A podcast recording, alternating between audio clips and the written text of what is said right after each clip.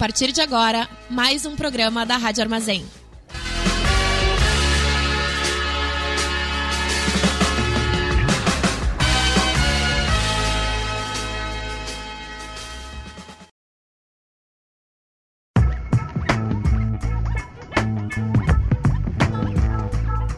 Começa agora o programa do Boca Jornalismo na Rádio Armazém. Boa noite. Esse é o programa do Boca Jornalismo na Rádio Armazém. O Boca é uma iniciativa de jornalismo alternativo, aprofundado e local aqui em Santa Maria. Se quiser ouvir os programas que nós já produzimos, pode procurar a gente em podcast no Spotify ou no Mixcloud. Eu sou o Maurício Fanfa, produtor editorial, pesquisador e membro aqui do Boca Jornalismo. Do outro lado da tela e do microfone, está comigo Bibiana Pinheiro. E aí, Bibi? E aí, estou aqui saltitante, porque depois de muito tempo retornamos às atividades, retornamos a produzir, retornamos a mexer em Instagram. Desculpe, por favor, mas tiramos férias, né, Maurício? Tiramos férias, precisávamos disso para voltar com tudo. É, eu sou integrante do Boca, eu sou jornalista, mestranda e sou imperativa um pouquinho só. Perfeito, exatamente. Alegria de todos nós um pouquinho imperativos voltar ao trabalho, ainda mais quando é um trabalho massa quanto esse aqui que a gente faz na Rádio Armazém. Feliz demais em estar contigo aqui hoje, Bibi. Hoje o nosso programa é Boca no Trombone, que é quando a gente traz alguém para uma entrevista. A gente vai conversar com a Silene Rossi. Ela é conhecida no movimento LGBT da nossa cidade, particularmente por ser uma mulher trans e periférica e estar articulando políticas públicas para a comunidade junto com lideranças. Temos então um recorte nesse programa de um tema que é tão vasto, mas Antes de começar a conversa, vamos lembrar que se você ainda não nos conhece, a gente publica tudo o que produzimos lá no site www.bocajornalismo.com. Também estamos no Facebook e no Instagram, arroba Bocajornalismo. Segue a gente, manda mensagem se quiser comentar alguma coisa que a gente falou por aqui, ou se quiser dar sugestão, lembrar de alguma coisa que a gente esqueceu. Segue também a Rádio Armazém, que está no Facebook, no Instagram e no Twitter, no arroba Rádio Armazém Net começamos mais uma temporada da programação da Rádio Armazém e continuamos em casa em função da Covid-19. Na grade da rádio tem programa inédito todos os dias, o do Boca é gravado. É, a gente grava geralmente ou no dia anterior ou no dia, enfim, a gente tem um, um ciclo de pessoas no trabalho aí que é diverso, tem gente que tá disponível, tem gente que não, e é isso que acontece. Hoje a gente está aqui uh, falando contigo, em outro momento vai ter outra pessoa que vai estar tá uh, informando e uh, fazendo esses debates que a gente tem na grade do Boca, né? E se você é novo, bem-vindo. É, a gente trabalha com um boletim sobre a Covid-19 em toda a edição. É, a gente trabalha com discussões importantes para a cidade, que a gente acha importante, que afeta a cidade, ou muito maior que isso. Enfim, e, e dentro dessa discussão, a gente tem essas questões técnicas, né? Então a gente aproveita este momento específico para pedir desculpa já se houver algum ruído causado por algum problema de conexão, alguma coisa do tipo. Qualquer sugestão que você tenha sobre o formato, manda para a gente. E antes da pauta principal do programa, vamos ouvir o boletim que a Leandra Kruber, uma das integrantes aqui do Boca preparou para a gente com as últimas informações locais sobre a Covid-19. Boa noite para quem está nos ouvindo e está acompanhando a programação inédita da Rádio Armazém, que voltou nessa segunda, né? Com muitos programas novos, é, muito conteúdo inédito e conteúdo novo para divertir, para informar, enfim, para entreter as pessoas que estão em casa, estão trabalhando neste momento é, bastante difícil. E é justamente sobre isso que a gente fala aqui no boletim, que eu trago as informações sobre o Brasil, sobre o Rio Grande do Sul, especificamente sobre Santa Maria em relação à Covid-19 o Brasil alcançou a infeliz marca de 250 mil é, mortos pela Covid-19. Isso não foi hoje, foi na semana passada. Então, hoje, é, os números estão bem maiores que isso, já são é, mais 5 mil mortes, né, que vão sendo atualizadas aos poucos nas plataformas de informação. Mas então a gente ultrapassou 250 mil mortos pela Covid-19. A média móvel de mortes diárias chega a 1.200. Então são 1.200 pessoas que estão morrendo todo dia em função é, do coronavírus. E esses dados são importantes de serem ditos porque eles ilustram, ou pelo menos tentam ilustrar, a gravidade da situação no Brasil, no Rio Grande do Sul e, claro, em Santa Maria, como vocês vão ver a seguir. Aqui no estado, especificamente na nossa cidade, não é diferente. Santa Maria tem 18.295 casos é, de Covid-19, né, desde o início da pandemia, e são 254 mortes também desde o início da pandemia. O boletim epidemiológico da prefeitura, de onde esses dados são tirados, né, fica público, inclusive, para as pessoas que quiserem acessar. O boletim passou a contar também os casos ativos de Covid-19. O que, que, isso significa? São casos é, de pessoas que ainda estão com o vírus ativo no corpo e podem transmitir para outras pessoas. Então, desde a última atualização, são 843 pessoas em Santa Maria que estão com o vírus ativo e que ainda podem transmitir para outras pessoas. Além disso, nas últimas duas semanas de fevereiro, como vocês devem ter acompanhado, os hospitais públicos e particulares da cidade ultrapassaram a lotação de leitos de UTI, e leitos não significa somente maca ou respiradores, significa também equipe é, que está apta para é, ajudar essas pessoas, né, para trabalhar e salvar essas vidas. Então a gente está falando de enfermeiros, de técnicos em enfermagem, de médicos e médicas. E esses hospitais ultrapassaram então a lotação ou chegaram muito perto da lotação dos leitos. É, por isso, todo o estado está em bandeira preta desde sábado até pelo menos o dia 7. Isso significa então que apenas atividades essenciais estão mantidas de forma presencial. Hoje saiu também uma decisão da Justiça do Estado, né, do Rio Grande do Sul, que suspende as aulas presenciais em lugares, em locais que a bandeira está preta. O que, que isso significa? Que as aulas em Santa Maria, por exemplo, não podem voltar a acontecer de formas presenciais.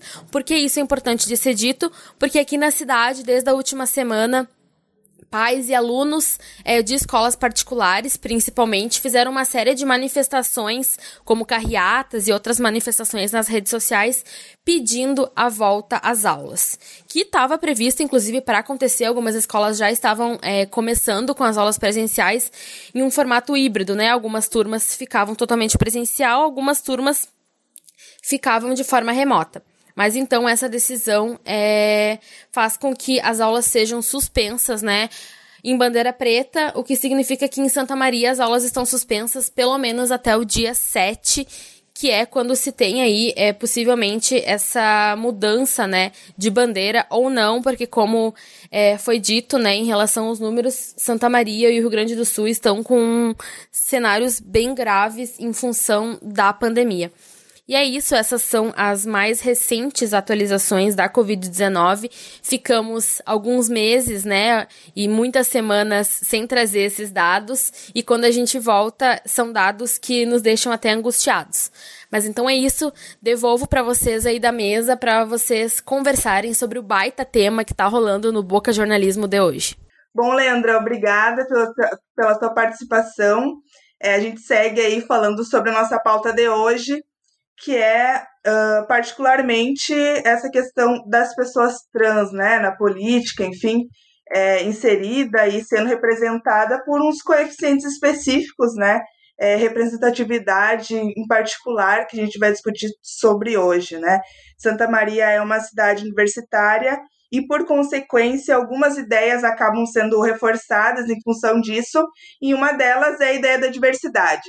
Então a gente sabe que a cidade é diversa, que existe muitas pessoas LGBTQI+, e que em muitos espaços, como a própria universidade, o movimento é respeitado.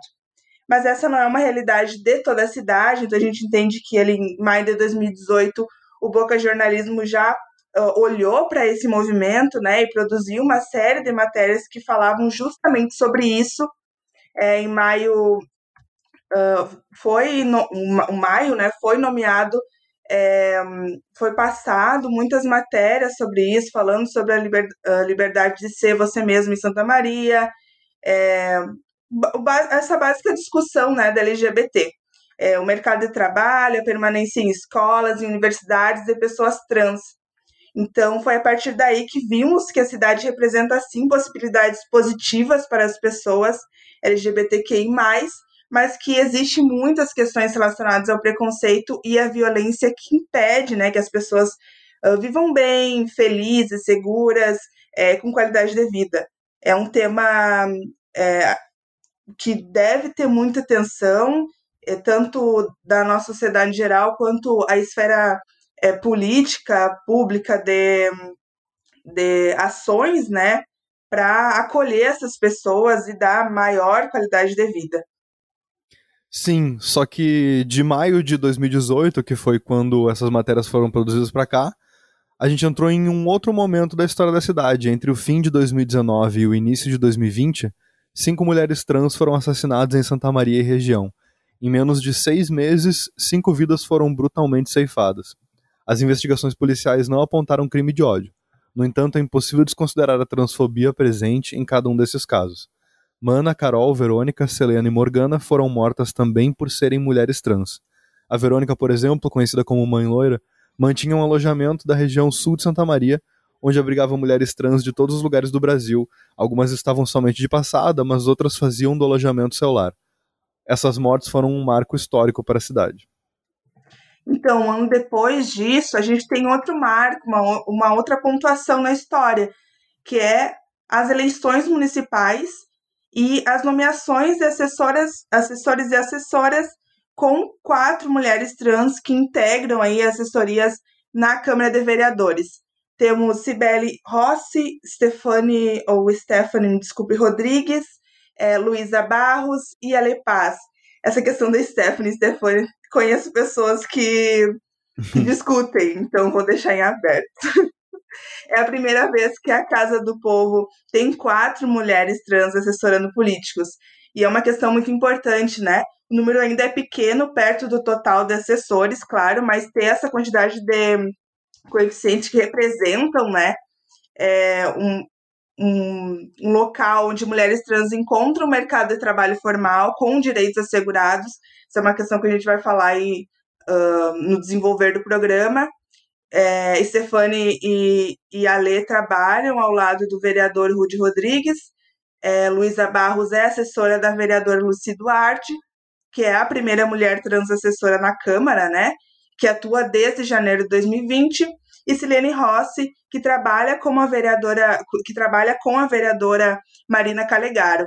É, Silene é uma das principais mulheres, uh, desculpa, uh, uma das primeiras mulheres trans do estado a trabalhar de carteira assinada já que antes de atuar na Câmara, trabalhava com serviços gerais na rodoviária de Santa Maria por 15 anos, é, desculpa, por seis anos, e é militante pelos direitos das pessoas trans, negras e periféricas.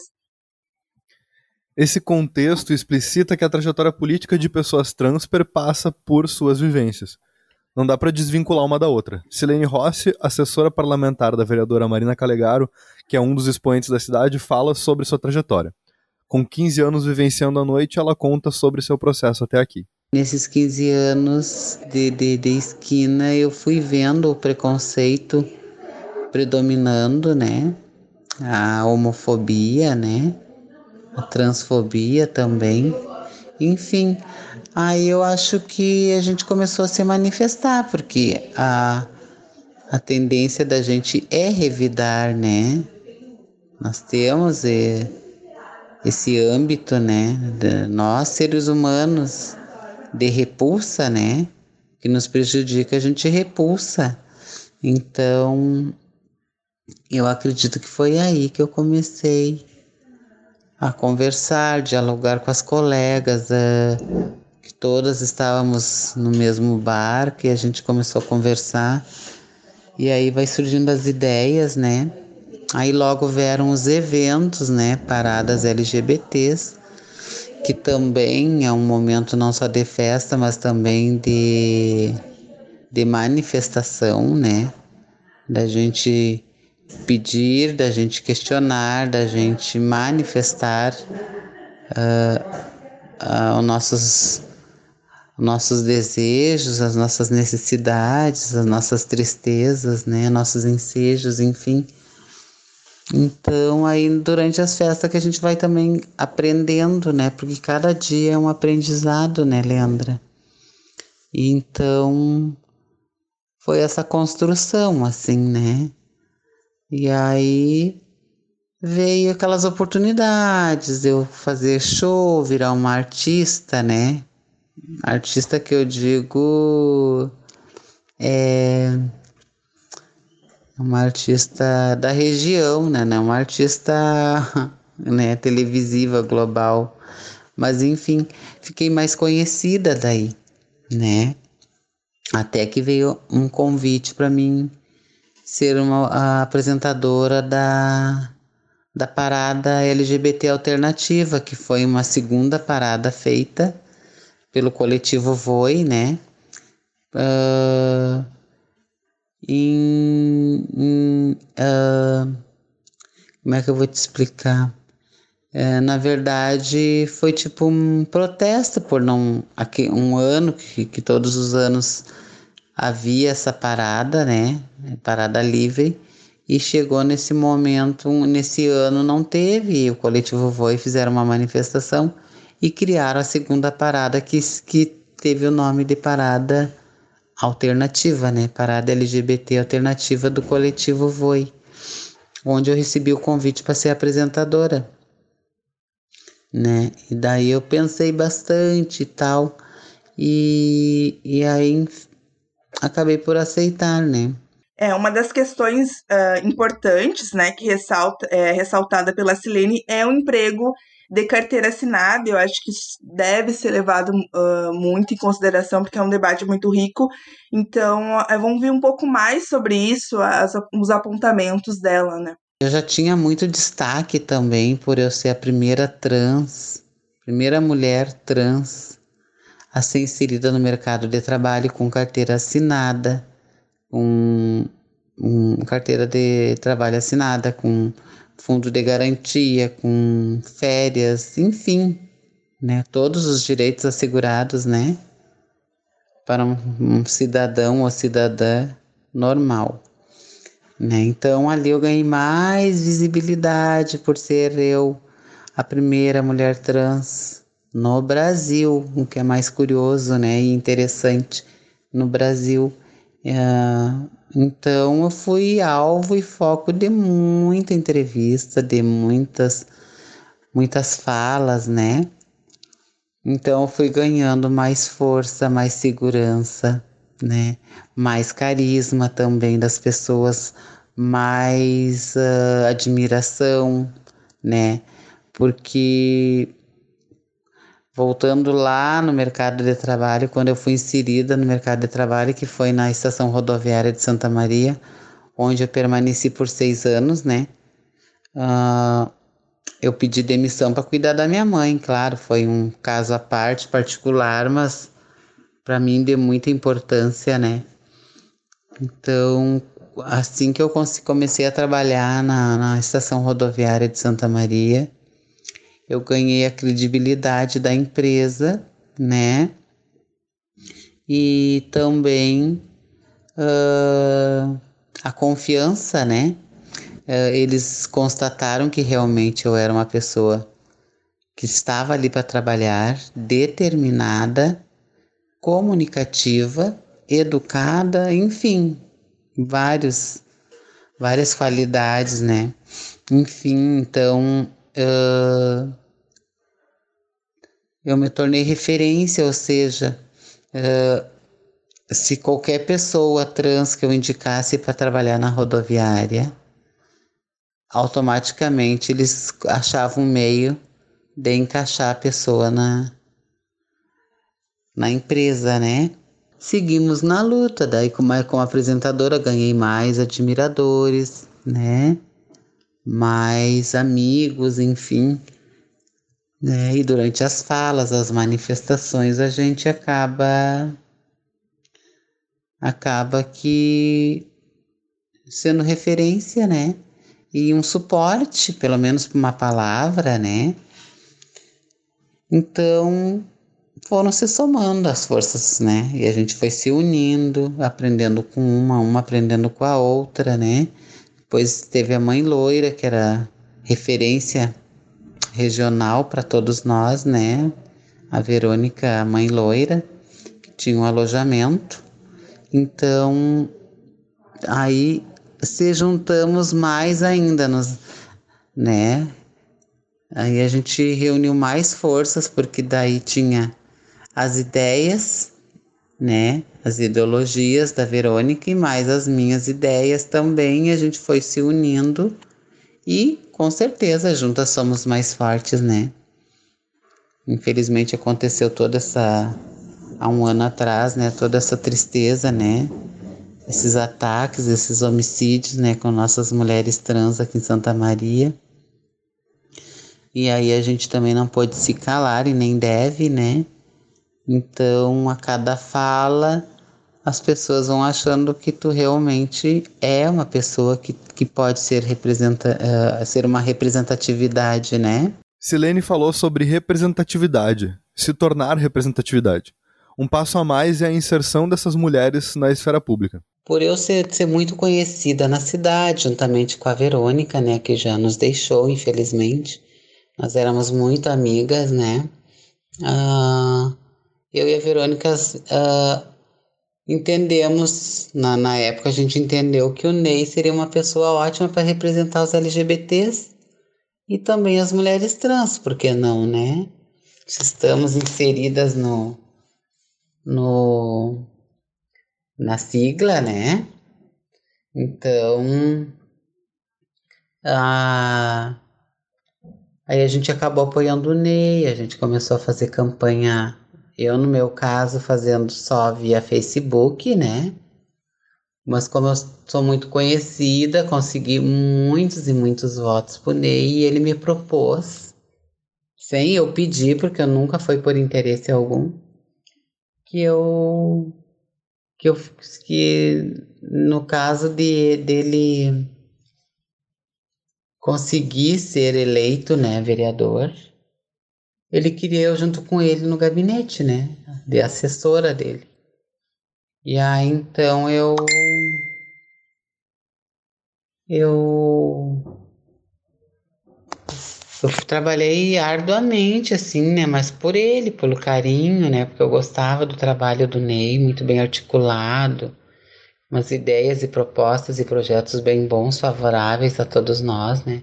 Não só nós mulheres trans, mas os negros também e periféricos, né? Ele defendia muito essas causas. E daí eu tomei gosto, assim, por, por trabalhar e fazer campanha, né? Infelizmente o Ney ficou de suplente, não conseguiu emplacar, né? Enfim, aí passaram-se quatro anos, né? Eu já conhecia a vereadora Marina Calegaro, na época era só advogada. Eu conheço a Marina há uns 10 anos. Então, a gente começou a se falar, se conversar e tal. Mas eu já tinha em mente que eu ia apoiar a Marina, né? E, e aí eu decidi que eu ia apoiar ela ficou muito feliz. E, e aí começamos a, a a trajetória, né, a caminhada de luta, né, a luta conquistar os votos, né, conquistar a confiança do eleitor também, né. Então as pessoas que eu conhecia e que me conhecem e sabem da minha índole, né, esses automaticamente se vieram pro meu lado, né, e infelizmente por ter muita gente concorrendo, né, eram muitos candidatos, as 300 e poucos candidatos, né? Então é bem complicado. Uh, acabaram tendo a divisa de votos, né? Mas graças a Deus, uma campanha bonita, limpa, né? Clara, né? E a Marina acabou se elegendo vereadora pelo PT, né? Uh, e, e aí ela havia me feito esse convite também, né? Que houvesse agregar essa oportunidade não, não só a vereadora Marina me deu, como os demais vereadores deram para as outras três mulheres trans, né?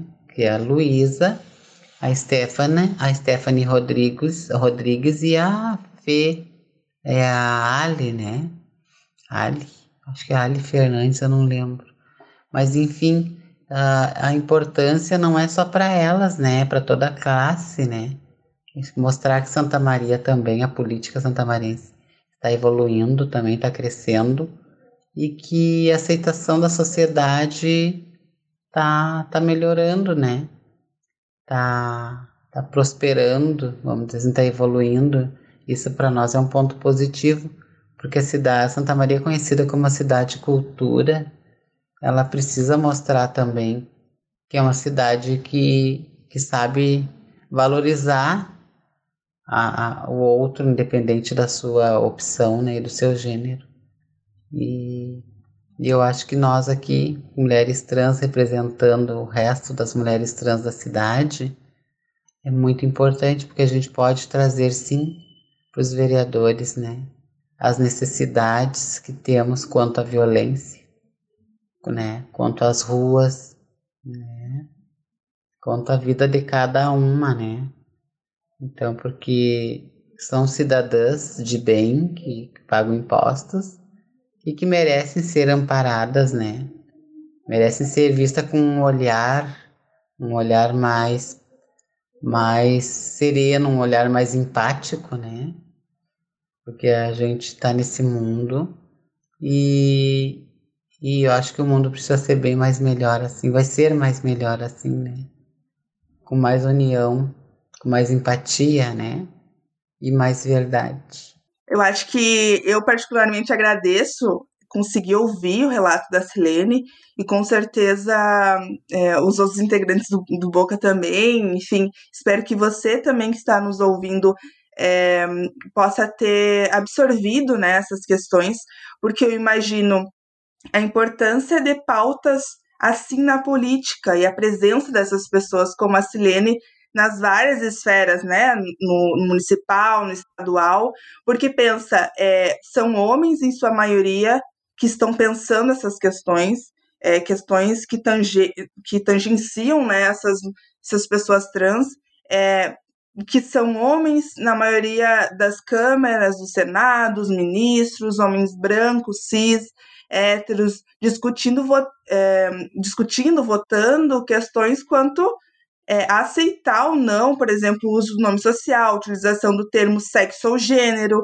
É, isso parece tão surreal é, pensar, nessa, pensar nessa, nesse âmbito, assim, e sabemos que é, a forma que nomeamos a interpretação é, literal é muito constante na, na política em si, né, no uso político em si. É, exemplo da complexidade é o uso na legislação, na legislação do termo sexo, que é o que remete a aspectos biológicos do corpo, e o termo gênero, que é culturalmente construído, né? Que responde a significados culturais assumidos pelo corpo. Enfim, são nomenclaturas que beiram sempre o risco de não conseguir representar a realidade. E eu, é, a gente já trabalhou com, com esse tema, né? uh, transgênero, é, transexual, e, e é o, o difícil que é como mídia, pensando como mídia, claro, uh, saindo do ponto que a gente tá trabalhando com mídia, é discutir isso. Imagina é, a gente estar em outro patamar que é discutir os direitos dessas pessoas e a complexidade que é no legislativo, né? Na Constituição. Então, é, e outra, outras várias questões. O sexo às vezes envolve sistema binário, que é mais complexo ainda. Perfeito. Tem um pouco a ver com, com a noção de lugar de fala, que por mais polêmica que seja, ainda é excepcionalmente importante que a gente se atente um pouco a, a como se. A como, a como, a como de, de verdade as pessoas que a gente está representando, no caso, os vereadores e as vereadoras na Câmara, estão representando uma população que é diversa, né? E é bem importante que essa população diversa esteja próxima da Câmara o máximo possível. É um sucesso ver, ver pessoas como a Silene nesses lugares.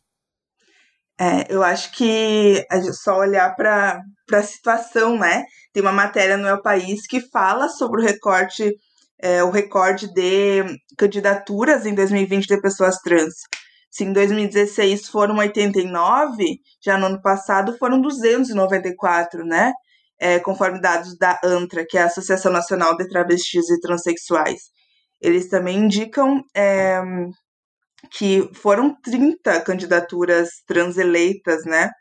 Então, o quão o número é expressivo no, no, que, no que tange o que já tinha, né? O que já, os números anteriores. É, fora a Associação Nacional de Travestis e Transsexuais, a ANTRA, também temos inter, internacionalmente a ONG, é, se Maurício puder ler. Trans, internacionalmente a ONG Transgen Transgender Europe. Perfeito. É, essas, acho que esses dois lugar, lugares aí, se tu se interessa é, por entender um pouco mais, enfim, dados, acompanhar, são locais interessantes, né, para você continuar essa pesquisa fora do nosso da nossa discussão aqui. Outra questão pontual que eu achei muito interessante, que foi uma das falas da Silene, foi essa, foi, vou abrir aspas, tá? Trabalhei 15 anos na noite. Digo que foram perdidos, pois se tivesse trabalhado com carteira assinada, estaria mais tranquila e mais perto da aposentadoria, talvez.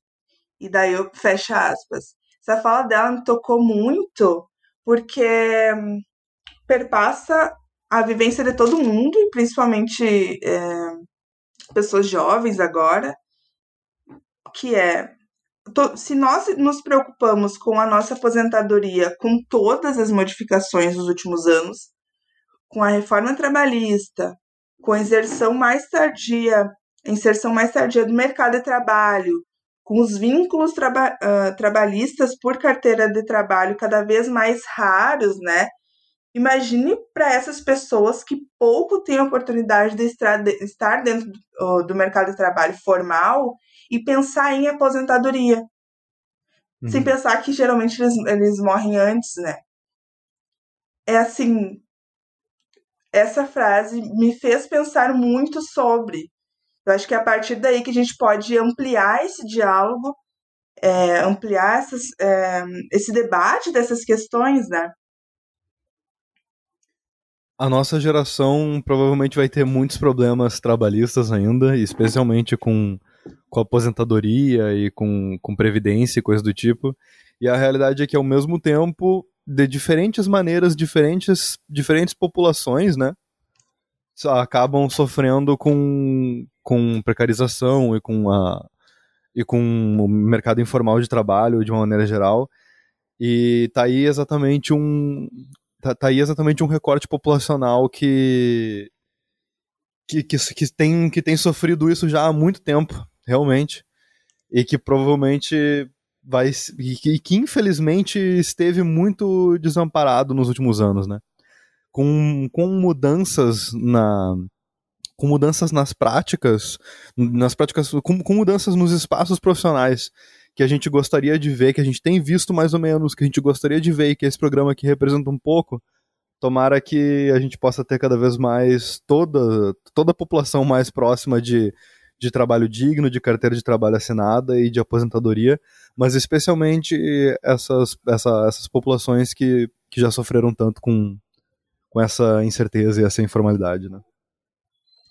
Perfeito. Acho que eu espero, né, que esse programa seja um, um gatilho para se pensar mais sobre isso, que a gente possa estar contribuindo para se discutir e, claro, é, saudando essas mulheres que estão lá, que estão desempenhando um trabalho para com a, a, a sua comunidade, né, para com é, as pessoas que precisam de representatividade. É isso, vamos para o boca a boca? Vamos, vamos para o boca a boca depois desse tema tão é, conflituoso, né? Acho que a gente pode dar umas indicações aí e ficar mais leve.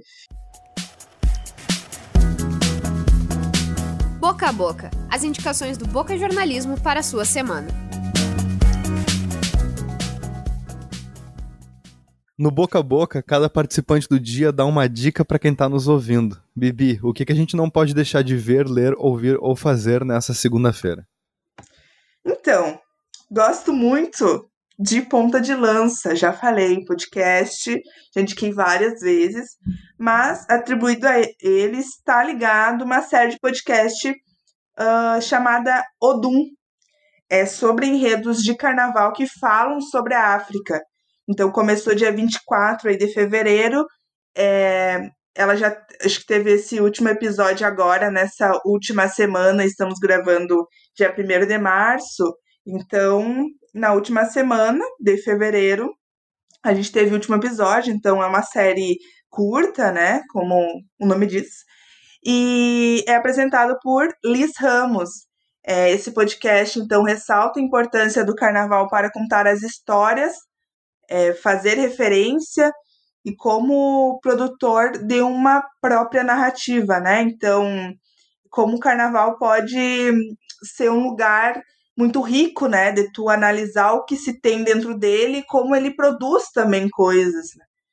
É, você acha ele nos agregadores de podcast mais comum, né, e no YouTube. Procure por Ponta de Lança, arroba Já Ponta de falou. Lança, que eu acho que é já mais falou fácil. do Já falou do ponta de lança, mas não seja por isso. Dá É, pra é falar sempre de novo, porque é excelente. Como é Aí, que é mesmo arroba?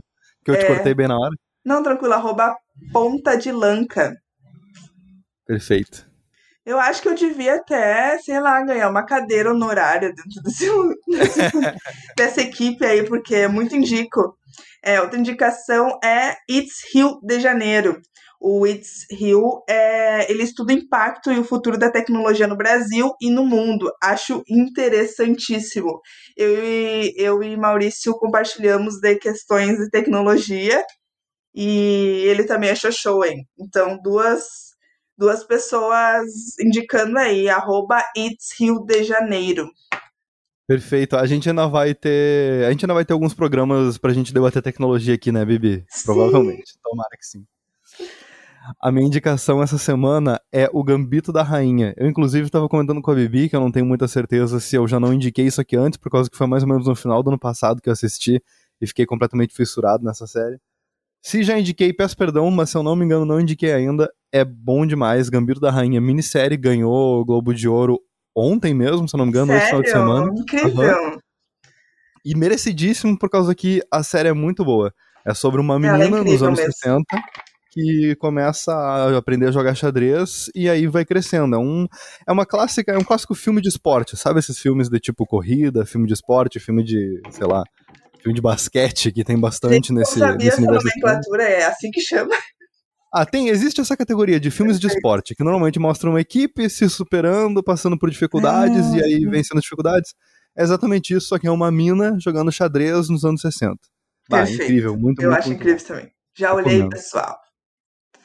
Também, tu também assina embaixo? Aham, assina embaixo, com certeza. Ah, então Duas só vezes. consensos no, no, no boca a boca dessa semana. Perfeito demais. Bom, gente, o... estamos encerrando o programa de hoje. O programa do Boca Jornalismo na Rádio Armazém vai ao ar toda segunda-feira às 19 horas e também está disponível em podcast. Hoje o programa foi apresentado por mim, Maurício Fanfo, e pela Bibiana Pinheiro. A produção do programa de hoje é da Leandra Kruber e da Bibiana Pinheiro. E o boletim também foi feito pela Leandra. A arte e as redes sociais dessa edição são com a Bibiana Pinheiro. A edição do programa é de Maurício Fanfa e a técnica da Rádio Armazém é com o Edson K. O Boca é uma iniciativa de jornalismo alternativo, aprofundado e local aqui em Santa Maria. Você pode conhecer o nosso trabalho e ler as matérias que já publicamos no site bocajornalismo.com ou nos procurar no Facebook ou no Instagram, arroba bocajornalismo. Pode entrar em contato com a gente também no e-mail, bocajornalismo.gmail.com. Tchau, tchau. Perfeito, tchau, até a próxima. Você ouviu o programa do Boca Jornalismo na Rádio Armazém.